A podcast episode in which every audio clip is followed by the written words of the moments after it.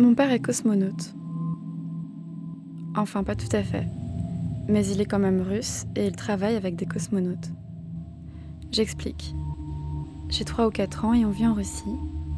Mon père, Euh, je suis Demin Vadim Vladimirovitch. Vadim Demin Vladimirovitch, Je suis né en 1943. travaille sur une base spatiale avec les cosmonautes. Cette période était célèbre parce que s'appelle l'espace Pour moi, c'est normal. C'est normal qu'il saute d'un plongeoir de 20 mètres de haut en faisant des figures improbables. Et du yoga aussi, avec des mouvements à bloquer un gymnaste. Mon père est très beau. Il est taillé en V. Je n'ai jamais peur avec lui et il me passe plein de caprices. Il est très brun et barbu, avec les cheveux longs pour lutter contre le froid en Russie. Mon père est orthodoxe de parents sibériens. C'est une sorte de viking brun et slave. Une image d'épinal de l'ex-URSS. Un jour, mes parents ont quitté l'Union soviétique pour partir en France. Pourquoi? Parce que je suis trop petite pour comprendre. C'est ce qu'on me dit. En France, nous vivons à Paris dans un HLM. Puis à la naissance de mes frères jumeaux, nous partons en banlieue dans un autre HLM. Mon père ne travaille plus comme scientifique. Il fait des petits boulots de temps en temps. Il s'enferme dans la chambre de mes petits frères. Il tapisse leur mur de circuits électriques qu'il ramasse ici et là. Ça énerve ma mère qu'il joue comme un grand enfant à démonter des frigos, des machines à laver ou des ordinateurs. Tout ce qui traîne et qui a des composants électriques ou électroniques. Le grand enfant qui est mon père remplit des cahiers entiers de calculs.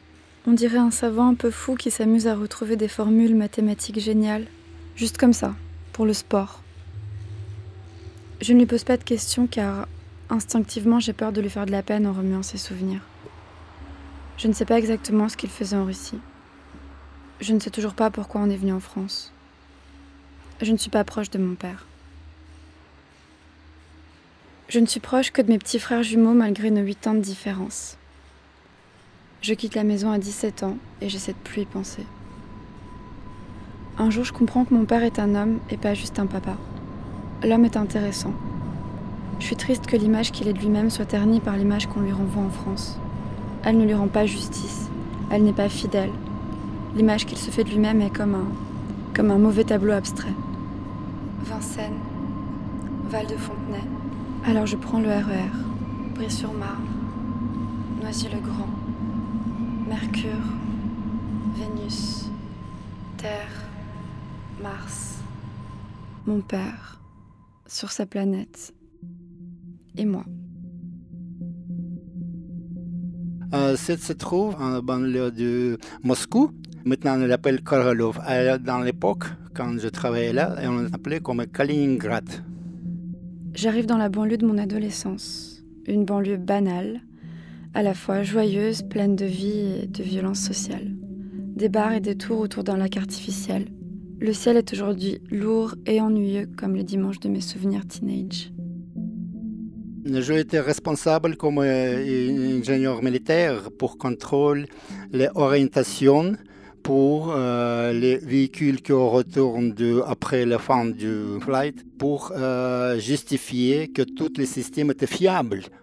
Et c'est pour comme préparation. L'appartement familial donne sur le parking désert du centre commercial, fermé le dimanche après-midi. Mon père est assis sur le balcon au milieu des géraniums flamboyants et des stocks de lait et de fruits, comme toujours. Je l'écoute. Sonnet number uh, 15. When I consider everything that grows, holds in perfection but a little moment, Il travaille les sonnets de Shakespeare depuis 4 ans, depuis qu'il a eu son cancer. That this huge stage presents not, but shows Il récite méthodiquement, à haute voix pour conserver son souffle, sa diction, pour s'émouvoir. whereon the stars in sacred influence command. When I perceive that man, as plants increase, Nous allons voir Alien à l'UGC du centre commercial de Noisy-le-Grand. Ça lancera la conversation. Je lui pose beaucoup de questions. Ils sont hardis et parlent beaucoup. Ce n'est pas facile à suivre. Il s'est commencé à faire la spirale autour de Terre pendant trois mois, plus et plus grand. Ces récits sont comme des plans de cinéma. Nous sommes dans les années 70. Il a tantôt 24, tantôt 28, tantôt 33 ans. La base Soyouz est grande comme une ville. Elle est découpée en 12 sections. J'ai contrôlé tous les tests pour le Soyuz 6, Soyuz 8, Soyuz 9, 10 et dernière, c'était le Soyuz 12. Chacune des sections complète l'autre. Le tout forme une usine de pointe dédiée à la course aux étoiles. Une ère silencieuse, glaciale, calme et ordonnée. Dans le territoire du euh, Karalov, c'est presque moitié de Kaliningrad, où maintenant Karalov était occupé par cette firme. Il est ingénieur militaire et contrôle les engins très perfectionnés qui servent à guider la fusée dans l'espace parce que je n'étais responsable pour les tests, tests contrôle et parce que je suis militaire, il n'y a pas quelque chose d'interdiction pour moi partout, partout. C'est le euh, badge spécial. Lorsqu'elle passe l'atmosphère, la fusée ne peut plus être dirigée par le cosmonaute. Il travaille dans un box stérile de 3 mètres carrés seulement, tellement les engins sont miniaturisés. Mais d'habitude, tous les euh, tests ont été dans le bloc hermétique grand bloc hermétique et il n'est pas quelqu'un, c'est là interdit euh, présent réellement pour l'homme. Il contrôle aussi une capsule spatiale au design rétro-futuriste, un œuf, dans lequel atterrissent les cosmonautes après leur vol. La fusée se trouve euh, intérieur de capsule. Il est seulement parce que euh, en Union soviétique utilisait euh, spécialement la forme comme l'œuf. La fusée, elle, a brûlé durant son vol. Les premiers cosmonautes sont parachutés pour atterrir sur Terre. Certains meurent. Il a vu ces pertes grâce aux images des caméras embarquées dans la fusée. C'est la première astronaute. Oui, oui, exactement. Quand ce euh, véhicule entrait dans l'atmosphère, 3 ou 10 km de terre, il catapultait comme un pilote d'avion. Catapulté. Et par exemple, pour vous, c'est Gagarine, Tereshkova, Nikolaev, et tout le monde, ces premiers quatre, il a catapulté. Il a fait atterrissage par le parachute. Mon père dîne avec certains cosmonautes. Il donne ses tips d'athlète à Liebediev, qu'il avait rencontré adolescent dans un camp sportif. Je le vois avec le cosmonaute Lelesiev. Ils boivent de la vodka au groseille et parlent d'un projet utopique. Pendant les derniers trois ans, j'ai été préoccupé avec voyage dans la planète Mars. Papa revient du Kremlin, où il est allé s'exprimer deux fois à propos d'un fabuleux dossier concernant une expédition sur Mars. Ce projet est très, très, très cher. J'ai compris que pendant ma vie, c'est impossible de réaliser ce projet dans l'Union soviétique. Ce projet utopique aurait coûté des milliards de dollars, des milliers d'hommes, et une vie n'aurait pas suffi pour le faire aboutir. On a utilisé le neutron vif. Le neutron vif, c'est l'énergie et c'est l'uran 238. Ok, c'est quoi un uran? Uran, c'est le nucléaire. Uran, uran, uranium. Ah, l'uranium Uranium, uranium. Mon père démontre la possibilité théorique de construire une fusée à plasma ou une fusée à réacteur nucléaire, comme celle du dernier alien qu'on vient de voir. Mon père raconte à Jenny Buff des histoires d'ondes magnétiques, les ondes psychotroniques étudiées par les Chinois. Elles rendraient les personnes plus influençables, plus malléables, plus efficaces au travail.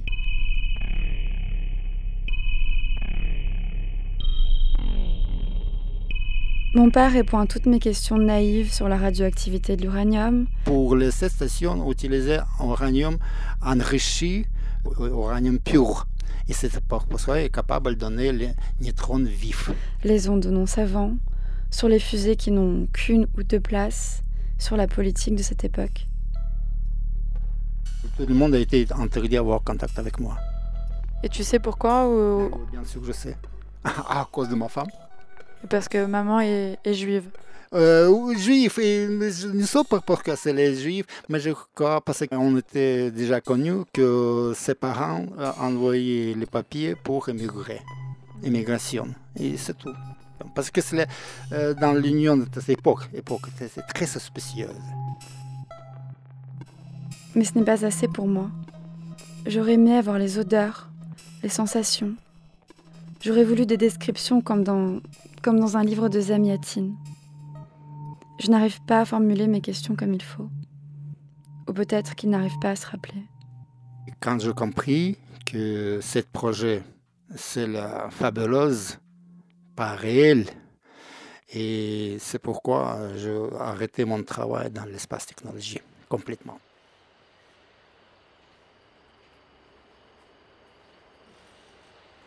Retour à la réalité. En France, mon père a été concierge au château de Champs-sur-Marne. Il a fait des ménages et des formations à la mort moelle qui font baisser les chiffres du chômage sans jamais déboucher sur un emploi. Deux ou trois fois à Paris, j'ai eu les rendez-vous chez le service pour le travail. Je proposais ingénieur, pas comme ingénieur, non, j'ai compris, mais comme électromécanicien. Sincèrement, il. Ah! Encore un astronaute. Je dis non, pas du tout, je ne pas astronaute. Ah, d'accord, je crois qu'il faut pour vous appeler dans d'autres bureaux, etc. Il a longtemps continué à lire la presse spécialisée.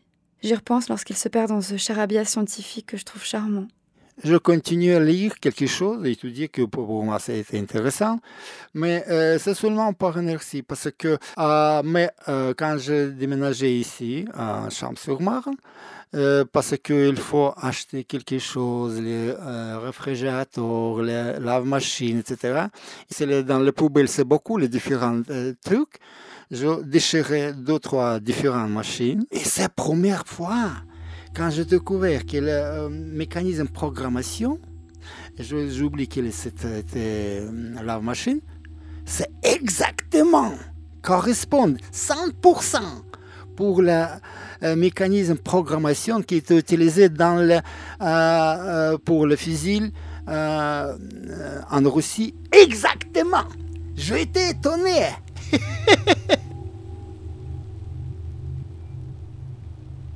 Je regarde par la fenêtre, surprise par le bruit du tonnerre car il fait beau.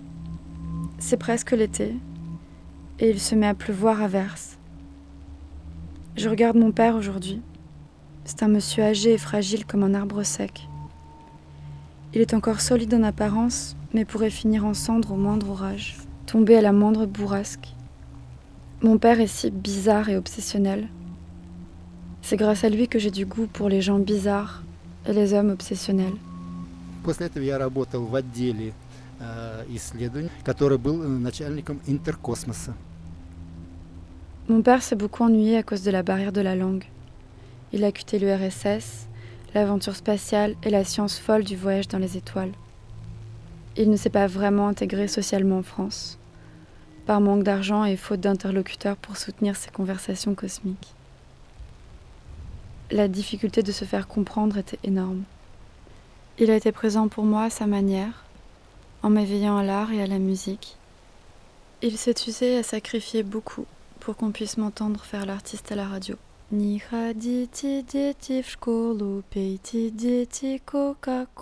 n'ai pas été très perméable à sa passion pour Céline Dion.